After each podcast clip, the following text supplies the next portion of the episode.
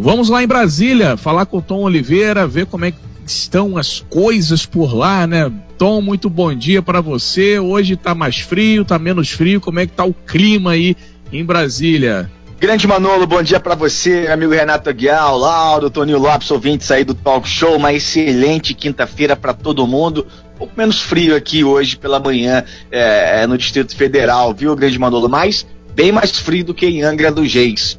Bom, vamos aqui para o Senado e para a Câmara dos Deputados. Tem dois projetos de lei muito importantes aí para o país. A gente começa pelo Senado. Uh, os senadores aprovaram ontem o marco legal do saneamento básico. O projeto é de iniciativa do governo, foi aprovado em dezembro do ano passado na Câmara dos Deputados e agora segue para a sanção do senhor presidente Jair Messias Bolsonaro.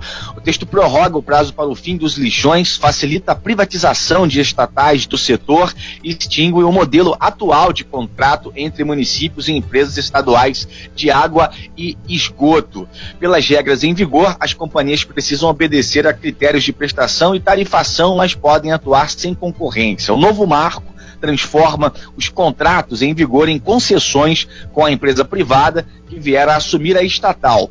O texto também torna obrigatória a abertura de licitação envolvendo empresas públicas e privadas. Pelo projeto, os contratos deverão com se comprometer com metas de universalização a serem cumpridos até o fim de 2033.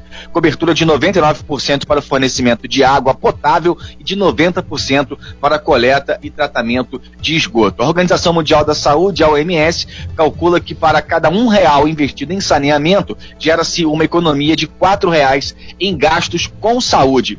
A OMS também estima que anualmente 15 mil pessoas morram aí e 350 mil sejam infectadas no Brasil devido às doenças ligadas à precariedade do saneamento básico. Veja bem, número bem alto, né? 15 mil pessoas é, morrem ao ano é, e 350 mil infectadas no Brasil devido às doenças ligadas à, à falta de saneamento básico no país.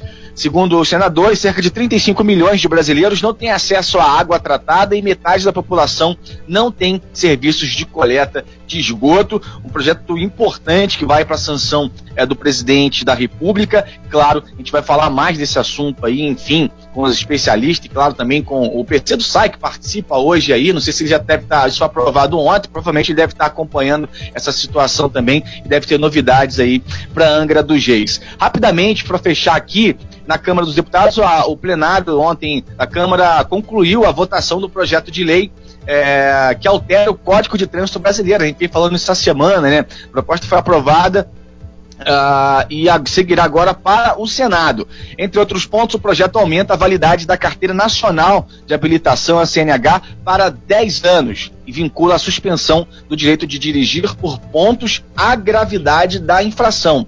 É, o relator é o Juscelino Filho, deputado, incluiu no substitutivo ideias contidas em 10 emendas de autoria de 45 deputados. Ele retirou alguns pontos de resistência, como o fim da cadeirinha obrigatória. Esse era um ponto polêmico né, é, desse projeto que é, não trazia mais a exigência de ter a, a, a, cadeirinha. Ele tirou esse ponto aí do projeto. O texto aprovado foi construído por várias mãos, um resultado que atende aos anseios da população, afirmou o relator do projeto, que é o deputado Juscelino Filho do DEM então agora segue para o Senado. Mais detalhes sobre essa questão da carteira de habilitação a gente vai postar no nosso site costasufm.com.br a validade, a idade, enfim, a questão dos pontos. Vamos saber se vai ter, claro, vai para o Senado ainda, deve sofrer alguma alteração lá, os senadores vão analisar e aí a gente acompanha como a gente tem feito aqui todos os dias no Talk Show. É isso, Renata Guiar, Manolo, Toninho Lopes, ouvintes do Talk Show, uma excelente quinta-feira, avante!